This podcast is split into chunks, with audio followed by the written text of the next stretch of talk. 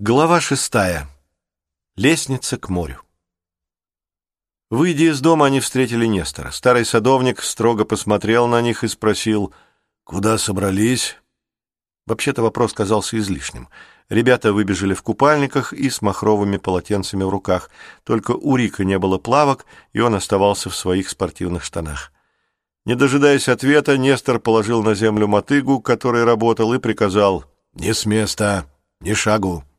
«Но как же так?» — хором воскликнули близнецы. «Ни шагу! Ни в каком направлении!» — прикрикнул старик и, хромая, поспешил к своему домику. Вскоре он вернулся и кинул Рику плавки. «Надень-ка это, мой тебе совет!» Потом он отвернулся и снова взялся за мотыгу. «А больше вы ничего не хотите сказать?» — удивилась Джулия. Рик у нее за спиной поспешно переодевался. «А что я должен вам сказать?» Едва взглянув на нее, Нестор поднял небольшой кустик бегонии и осторожно повертел в руках, словно это был драгоценный камень. «Что-нибудь вроде «Очень советую, будьте осторожны на лестнице» или же «Купаться можно только через три часа после еды»?» «Я думала, что «Ну да», — смущенно пробормотала девочка. «Ладно», — кивнул садовник, — «так и быть. Будьте осторожны на лестнице, а то упасть с нее пара пустяков. И не купайтесь, если не прошло три часа после еды. А теперь будьте добры, исчезните». Он указал на бегонию и добавил — Хорошо бы пересадить цветы, прежде чем начнется дождь. Но на небе такое солнце, — удивился Джейсон. Вот и третий мой совет. Если начнется гроза, немедленно выходите из воды. А теперь марш отсюда, быстро. Лестница вон там. Ребята не заставили повторять дважды. Никогда не видела такого взрослого, — проворчала Джулия, медленно спускаясь вниз. — Действительно, на лестнице надо было соблюдать осторожность, так как ступени были высечены прямо в скале, а кое-где приходилось идти по железным мосткам, под которыми далеко внизу бурлила и пенилась вода. В таких местах вполне могла закружиться голова, потому что казалось, будто идешь под куполом цирка. Дети шли, держась обеими руками за веревочный поручень, а ветер при этом ворошил волосы, донося запах водорослей и мокрого песка. Чем ниже они спускались, тем меньше пугала высота, зато ступени становились мокрыми и скользкими. «А, по-моему, Нестор замечательный человек», — заметил Джейсон. «Но он ведь должен как-то следить за нами, ты не считаешь?» — возразила Джулия. «Мы же все-таки дети, а дети могут делать глупости». «Ты, может быть». Близнецы подшучивали друг над другом все время, пока спускались. Рик шел за ними и время от времени посматривал назад. У него создалось ощущение, будто за ними наблюдают. А в какой-то момент даже показалось, будто наверху что-то блеснуло.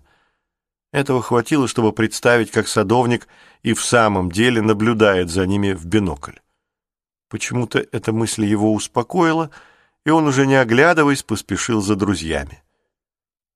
Наконец ребята добрались до уединенной бухточки, где оказался чудесный песчаный пляж, защищенный скалами от ветра и любопытных глаз. Наверху, ярко освещенная солнцем, виднелась вилла Арго, над утесом носились чайки, издавая гортанные крики. Джулия первая бросила полотенце на песок и вошла в воду.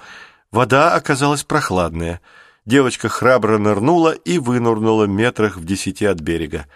«Идите сюда», — позвала она, откидывая волосы с лица. «Фантастика!» И она была права. Дно бухточки оказалось песчаным, вода едва рябила, шум волн, долетавший издалека, казался почти волшебным. Рик тоже вошел в воду и поплыл сильными грибками. Ему хотелось побыстрее согреться и избавиться от гусиной кожи. Джейсон в задумчивости стоял по колено в воде, скрестив руки на груди. «Давай же сюда, трус!» — крикнула ему Джулия и подплыла к Рику. «Он всегда такой», — объяснила она. «Ему нужно, чтобы вода была как в ванне, сорок градусов». Рик улыбнулся. Капельки в волосах Джулии походили на жемчужины. «В таком случае остается только одно», — шепнул он. Джейсон словно почувствовал, что его ожидает, и поспешно отступил к берегу, но выбраться не успел. Брызги холодной воды заставили его отчаянно завопить. Нестор наверху улыбнулся, услышав крики Джейсона и смех Джулии и Рика. Значит, до бухты дети добрались целыми и невредимыми. Как чудесно вновь слышать детский смех в доме. Правда, это создавало и дополнительные хлопоты. Высаживая цветы, он думал о том, что кто-нибудь наверняка сломает их неловким ударом меча, но в сущности это такая мелочь. Вопросы, которые они будут задавать, их любопытство, не это ли главное? И если дети действительно оправдают его ожидания, то кто знает... Но пока что снизу доносился только громкий смех, а для виллы Арго это уже очень много. Ничего лучше и быть не может, — пробормотал старый садовник. Ничего лучше и быть не может. Он продолжал спокойно погружать руки в сырую мягкую землю, стараясь получше укоренить бегонию. Джейсон, Джулия и Рик улеглись на полотенце и стали перебирать найденные сокровища. Два ярко-голубых камешка, пять круглых белых камешков, уйму битых раковин и кусок дерева с проржавевшим засовом. Увлеченные поисками, они заплыли за границы бухты, где было глубже и ощущалось течение. Рик посчитал, что было бы разумнее не поступать так впредь, и близнецы согласились с ним — ведь для игр у них и так имелось сколько угодно места на спокойной воде. Джейсон пообещал, что в следующий раз непременно возьмет с собой мяч. Джулия осталась позагорать, а мальчики отправились обследовать окрестности.